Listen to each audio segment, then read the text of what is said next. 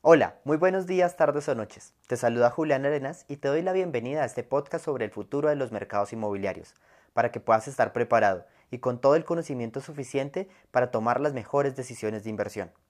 Este podcast tiene como principal objetivo ser una charla tranquila en la cual voy a compartir con todos ustedes el conocimiento que he adquirido a lo largo de más de 10 años trabajando en este sector. Para comenzar, me gustaría agradecerte por escuchar este episodio e invitarte a compartirlo con todas las personas que les pueda interesar o ayudar. Esa es la forma en la que puedes apoyar mi trabajo.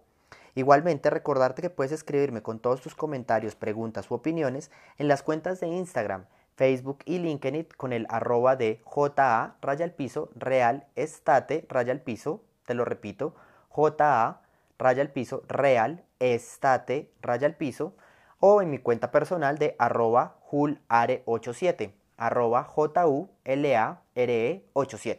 En estas dos cuentas siempre estoy muy pendiente a todos sus comentarios, preguntas y opiniones. Justamente el programa de hoy sale uno de esos comentarios y de un par de reuniones que tuve esta semana y decidí hacer un podcast relacionado con eso.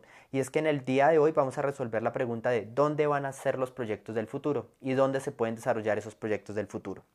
Pero antes de dar inicio al programa del día de hoy, me gustaría recordarte tres cosas. La primera es que la masterclass de creación de productos empáticos y emocionales ya está disponible en la plataforma de Hotmart. Ya puedes entrar a Hotmart y buscar la, la, masterclass.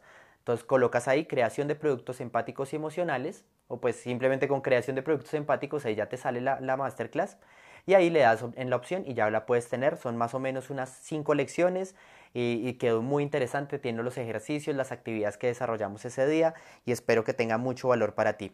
Recordarte también que en esa, en esa te va a pedir unos temas y unos cupones de descuento. Entonces a las personas hay tres cupones de descuento diferentes. Entonces, las personas que estuvieron presencialmente en la masterclass y si me están escuchando, quiero que lo tengan muy en cuenta y es, por favor, escríbanme un correo para poderles enviar el cupón de descuento, que es más o menos como el 40% de descuento que tienen sobre esa masterclass por haber asistido presencialmente a la masterclass eh, el día 16 de mayo que la grabamos. Hay otro descuento de pronto pago que básicamente es un regalo de 10 dólares que va hasta, hasta el 15 de julio, hasta antes que se estrene la siguiente masterclass.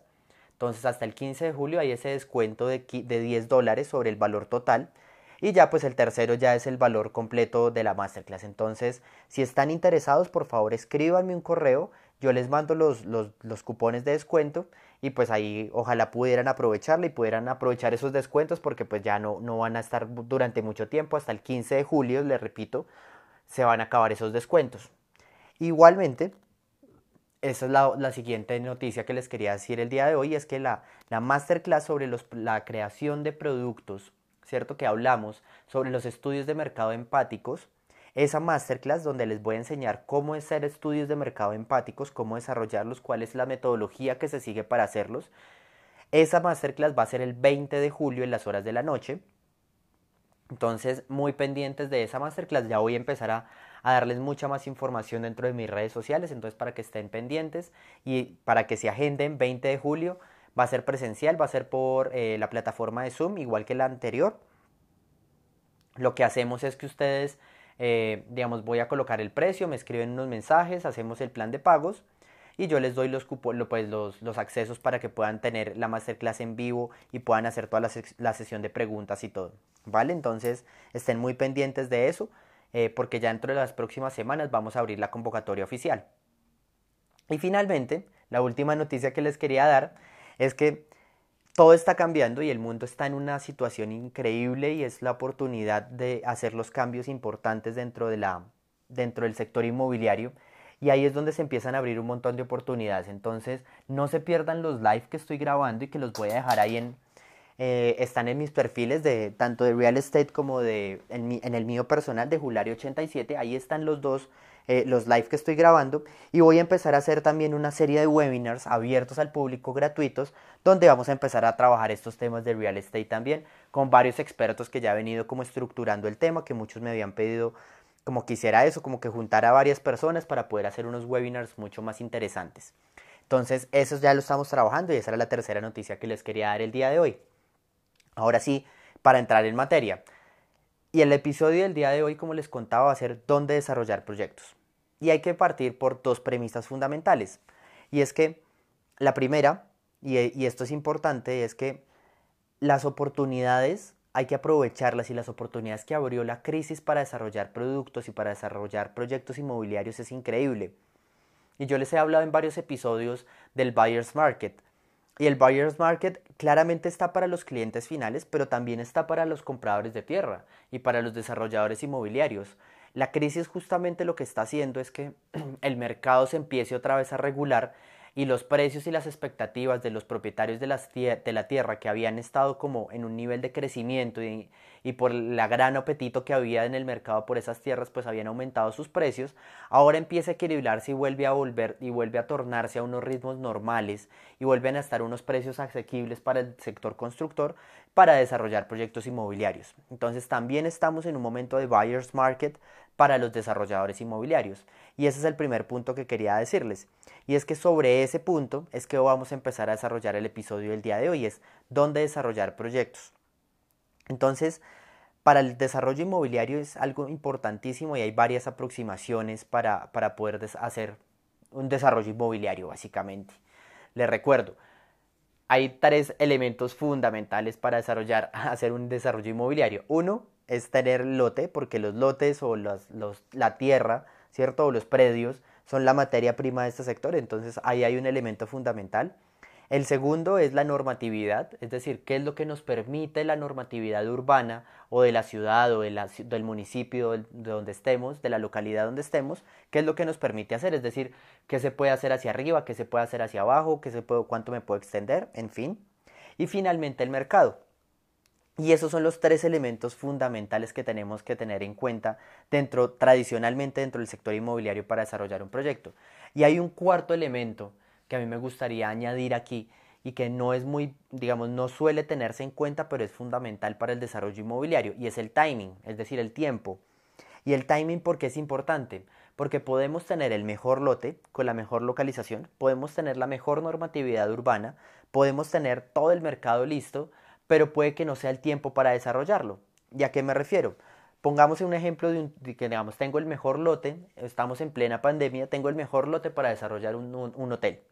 Sé que el mercado está ávido por eso, sé que tengo la normatividad y me permite hacer un desarrollo inmobiliario, el precio de la tierra está acorde con mi modelación eh, y tengo la mejor localización que pueda tener, ¿cierto? Es decir, una, no sé, imagínense ustedes una vista de playa, perfecto, un lote divino, así como, mejor dicho, el sueño del desarrollador inmobiliario. Pero ¿es el tiempo correcto para desarrollar un hotel?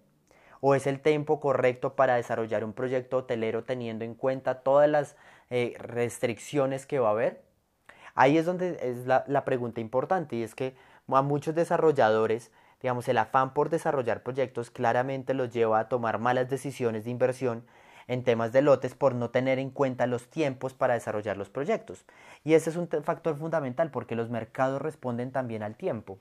Entonces, esos serían como los cuatro, como la primera parte de, esto que quería contarles, y es que tengan en cuenta la localización, tienen que tener en cuenta eh, el mercado, tienen que tener en cuenta la normatividad y tienen que tener en cuenta el tiempo y poder leer muy bien en qué parte del ciclo económico estamos para poder desarrollar su proyecto. Y así como lo van a poder desarrollar, yo no les estoy diciendo que no los desarrollen, ustedes pueden hacerlo, pero que calculen muy bien los riesgos de hacerlos y la aproximación que ustedes tengan al cliente final para poder hacerlos. Entonces, ya teniendo claro como estos cuatro elementos, hay dos formas de desarrollar tradicionalmente desarrollar proyectos inmobiliarios. Entonces, la primera es que al desarrollador inmobiliario le llega un lote, ¿cierto? Normalmente un lote que está en el mercado.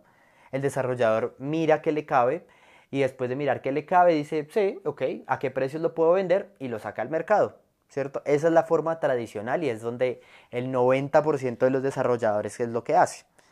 Y, y justamente así es como se han hecho la gran mayoría de ciudades en la América Latina, partiendo desde los lotes. Pero hay otra visión y es mucho más importante. Y es que se parte desde un proyecto. Es decir, yo ya tengo un producto inmobiliario, ¿cierto? Un proyecto o una idea de producto inmobiliario. Después voy a buscarlo, ¿cierto? Sé que el mercado lo quiere, algunos estudios de mercado que me validan que ese producto sí lo desea el mercado y que lo quiere.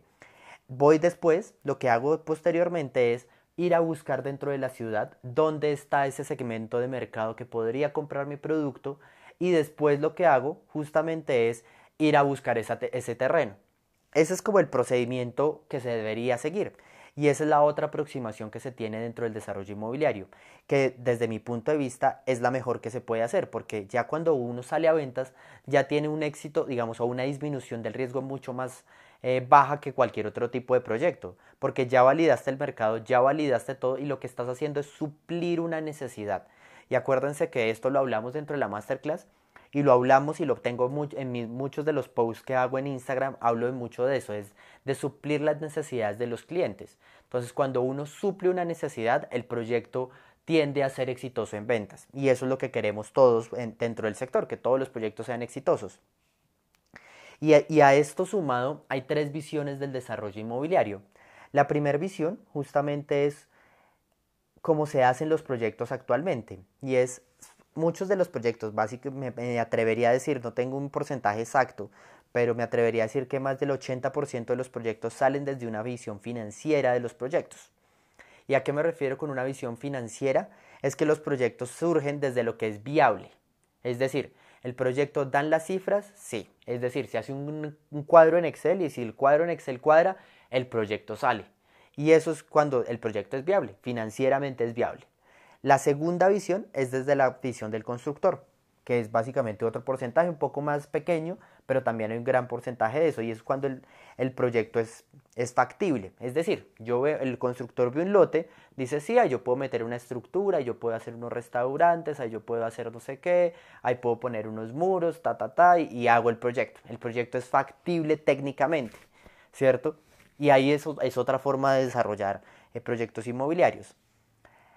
Y la, última es la visión del mercado. Y justamente esta es la visión importante y la que justamente yo defiendo a capa y espada y es la visión del mercado en la cual los proyectos son deseables y suplen necesidades del mercado.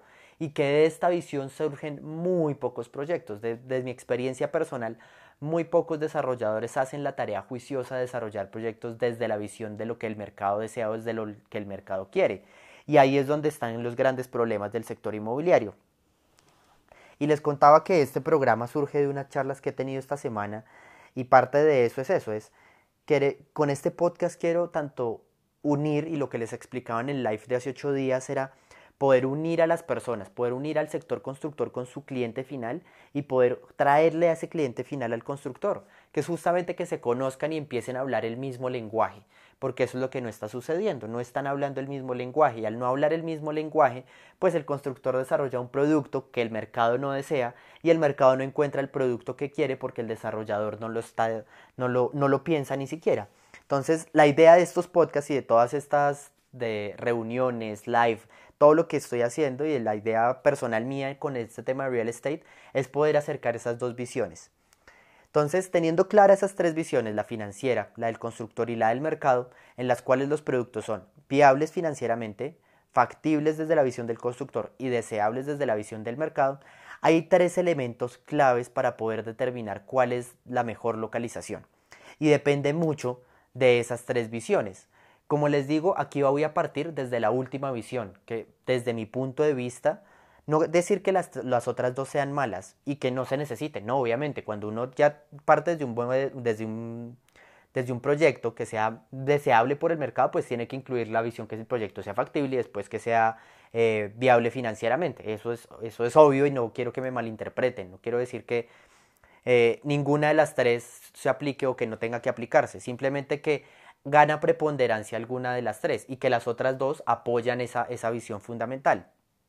Entonces, para desarrollar productos deseables desde el mercado y que es lo que justamente les voy a enseñar dentro de la masterclass de, de estudios de mercado empáticos, que es justo para eso, para saber cómo desarrollar productos deseables dentro del mercado, existen tres claves para determinar dónde hacer proyectos.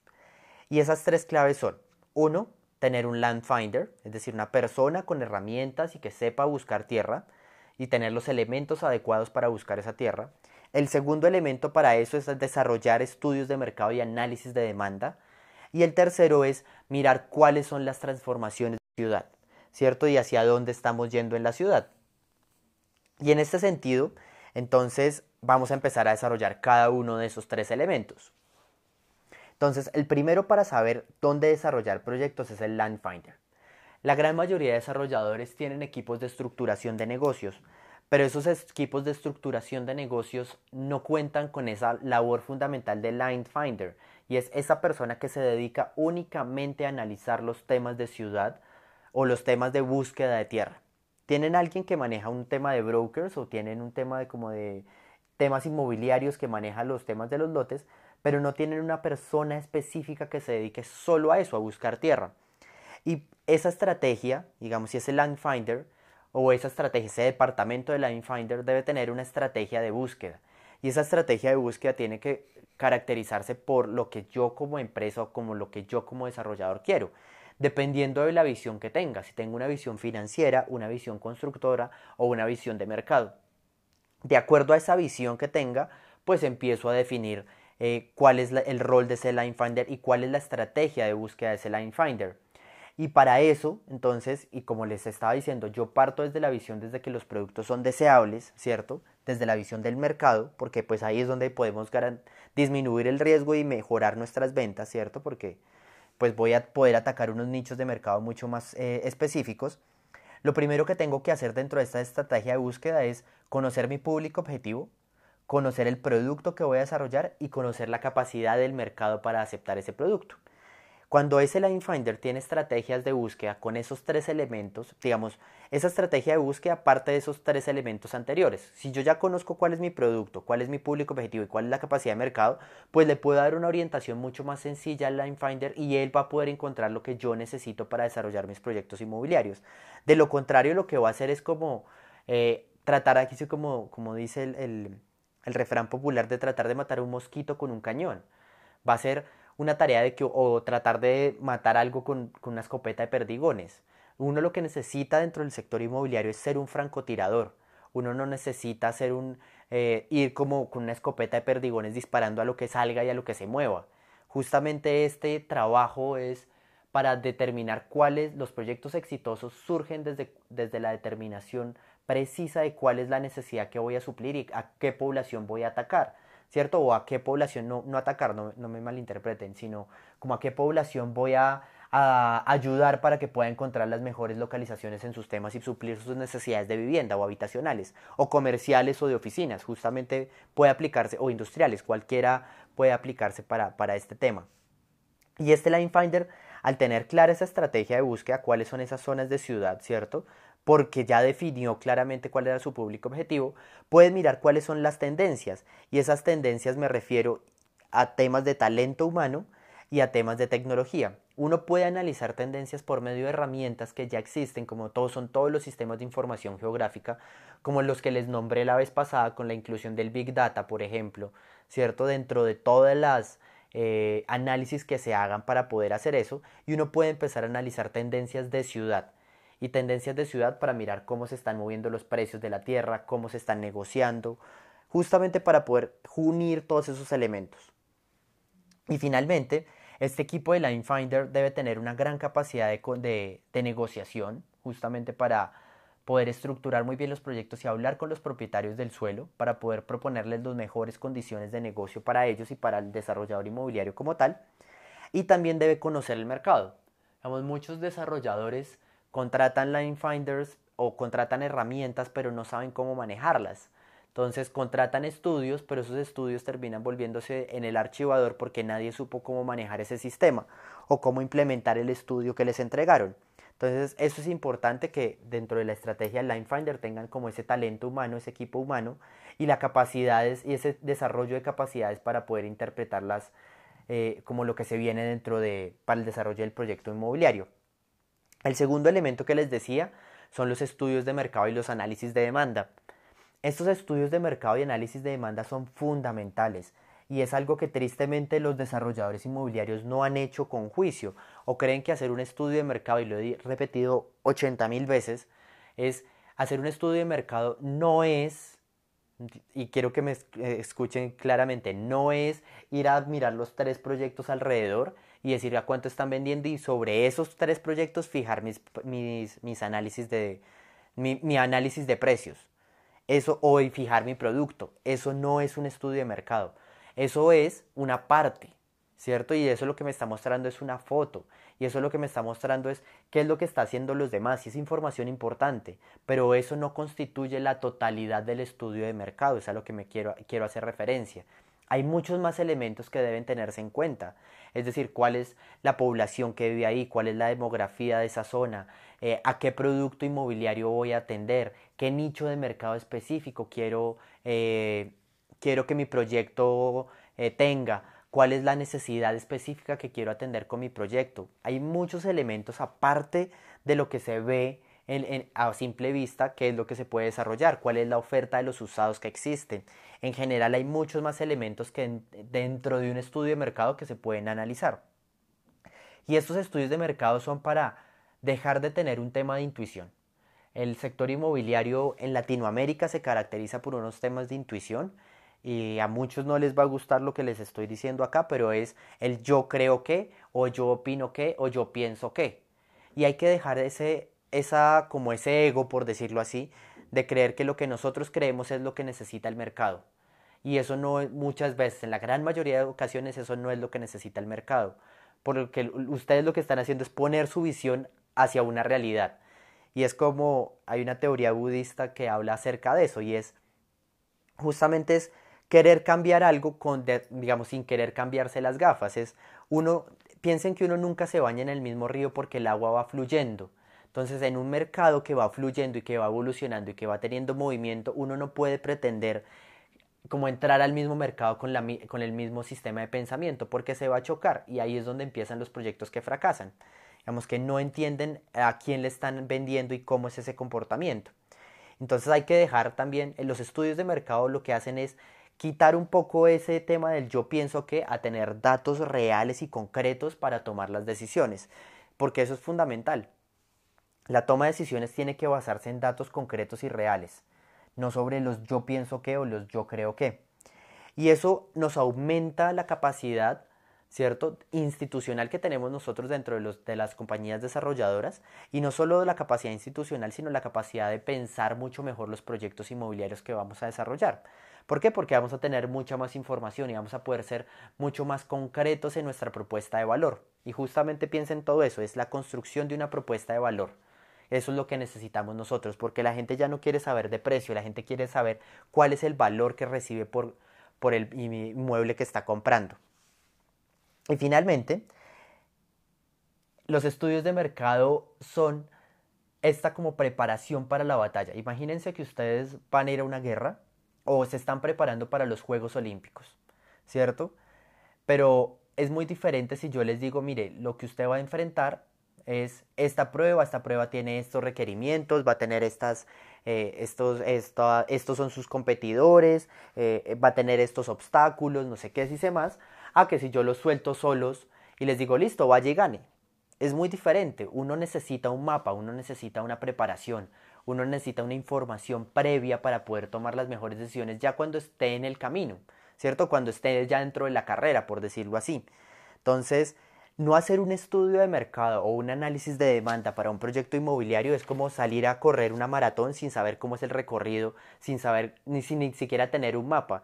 Es como salir a, a, correr durante la selva de noche sin tener ni siquiera un GPS. Es, es realmente como una, uno suena, suena ilógico y los ejemplos que les estoy poniendo pueden sonar ilógicos, pero es para que ustedes como que me logren entender la idea de, de que es fundamental tener un estudio de mercado porque va a ser ese mapa y esa guía que los va, les va a ayudar en los momentos de, de poder tomar, saber qué camino tomar dentro del desarrollo inmobiliario. Entonces, esto es fundamental y piensen una cosa, a muchos desarrolladores, y me ha pasado por la experiencia que tengo, es, les parecen costosos los estudios de mercado, pero ¿qué es más costoso? Digamos, es, es más costoso tener que abortar un proyecto a la mitad porque no hubo ventas, es más costoso tener que darle la vuelta y rediseñar el proyecto porque el producto que se diseñó no era, es más costoso tener que eh, volver a hacer eh, un tema de comercialización porque el nicho de mercado estaba mal seleccionado, eso es mucho más costoso. Ahí es donde realmente tienen que verse los costos de un estudio de mercado. Y finalmente, el último elemento para saber dónde desarrollar proyectos es observar y tener las herramientas para observar cuáles son las transformaciones urbanas. Y hacia esto sí es importante que ustedes tengan dentro de sus equipos personas con la capacidad de analizar ciudad, de ver ciudad y construir ciudad, ver hacia dónde está mutando la ciudad. Y hay algo interesante que tiene una ciencia que es la quística y es que analiza los asentamientos humanos y los ve como un cuerpo humano, justamente. Y analiza como si fueran un ser vivo las ciudades. Y al analizar como si fueran un ser vivo, pues cada ser vivo tiene unos procesos de crecimiento, eh, de nacimiento, de crecimiento y de, de, transformación, de evolución y de posteriormente de muerte. Puede que esa muerte puede durar, no sé, puede ser infinita, pero, pero hay muchas otras ciudades que sí mueren muy rápido. Justamente, no sé, en el boom petrolero o en el boom de muchas industrias, ha pasado en México, en Colombia, en Perú, que, que nacen unas ciudades muy rápidamente porque nace, descubren una, no sé, una mina de oro, por decirlo así, poner un ejemplo loco, y, ahí surge una ciudad, pero cuando se acaba la, el oro en esa mina, pues esa ciudad se muere y, y termina por desaparecer. Entonces justamente esto necesitan tener, entender cuáles son esas transformaciones urbanas y entender las transformaciones urbanas desde las políticas de ordenamiento territorial. Ahí es donde ustedes tienen que saber muy bien hacia dónde está la planeación de la ciudad, miren los planes a futuro, qué es lo que se espera, hacia dónde va y miren hacia atrás. Digamos, la historia de las ciudades les cuenta a ustedes y les cuenta y les da información mucho más relevante de la que sucede. Y no solo hacer eso, sino hacer análisis comparados de ciudades. También es muy importante para poder saber, oiga, mire, a esta ciudad le pasó esto, mire que mi ciudad va hacia este camino. Esos análisis comparados les pueden ayudar mucho para que puedan hacer algo que se llama tropicalizar los productos y tropicalizar las políticas. Entonces, cuando ustedes ya tropicalizan todo, pueden saber más o menos hacia dónde va la ciudad y pueden tener esa perspectiva futuro, que es, es el objetivo de este podcast, es que ustedes empiecen a planear desde hoy, desde que me están escuchando y no tienen excusa para hacer malos proyectos inmobiliarios en el futuro, es desde hoy pueden empezar a planear y miren hacia dónde va la ciudad en el futuro. Ya los procesos de redensificación y tengo varios podcasts que hablan de eso, las ciudades están mutando, hay unas que van a ser mucho más rurales, otras ciudades que se van a condensar mucho más, los centros urbanos van a ganar importancia o van a perder importancia, ustedes tienen que analizar muy bien eso en cada una de sus ciudades. ¿Cuál es la normatividad? Hacer análisis prospectivos de ciudad, hacia dónde se espera que la ciudad crezca, hacia dónde está creciendo, hacia dónde está la mayor disponibilidad de tierra, si ya no hay disponibilidad de tierra, cuáles son las políticas que se deben hacer para generarla, en fin, hay muchos elementos que ustedes pueden analizar ahí pero que son importantes que tengan en cuenta dentro de sus proyecciones y dentro de para poder responder esa pregunta de dónde desarrollar proyectos. Y ya para terminar es, la conclusión es que la sumatoria de estos tres elementos y de todo lo que les he contado genera una clara hoja de ruta para afrontar el futuro y para que ustedes puedan aprovechar todas las oportunidades que se están abriendo. Lo que les digo, no solamente estamos en un momento de buyer's market para los compradores de vivienda, sino también para los compradores de tierra. Ustedes en este momento pueden acceder a tierra a unos precios muy razonables, pero teniendo claro los públicos objetivos, teniendo claro los productos y teniendo claro su capacidad también como desarrollador. Eso es importante. Si yo toda la vida he desarrollado y tengo un producto claro, puedo seguirlo desarrollando. Simplemente necesito observar dónde hacerlo. Y para eso les acabo de dar todas las herramientas. Eso era lo que les quería contar el día de hoy. Espero les guste este podcast. Eh, quiero que me comenten, me llenen ese, ese post de, de los comentarios. Si no les gusta lo que les dije, también está de acuerdo. Estoy de acuerdo y podemos hacer si quieren un live para debatir todos estos temas. Eh, quiero recordarles, por, finalmente, ya para cerrar, eh, la masterclass está en, Hotmart, la de creación de productos empáticos y emocionales, para que puedan tener esos productos exitosos en el mercado y puedan ser muy exitosos y puedan atender nichos de mercado segmentados. La masterclass de elaboración de estudios de mercado empáticos es el 20 de julio, entonces también para que puedan identificar cuáles son esas necesidades de mercado que necesitan suplir y que sus proyectos y su capacidad como desarrollador puede suplir y puede mejorar dentro del mercado. Y recordarles que también me pueden escribir a todas mis redes sociales como JA Real Estate Raya al Piso. Les repito, JA Raya al Piso, Real Estate Raya al Piso y arroba Julare87. J-U-L-A-R-E 87. Ahí me pueden escribir en Instagram, en Facebook y en LinkedIn y ahí les estoy respondiendo todo el tiempo. Eh, les deseo un muy feliz día, tarde, noche, no sé a la hora que me estén escuchando. Eh, los invito a compartir el podcast, también me ayudan muchísimo compartiendo este conocimiento para que muchas más, muchas más personas puedan tenerlo y, y puedan, eh, creemos una comunidad entre todos para eso y que tengan un muy feliz día y hasta pronto.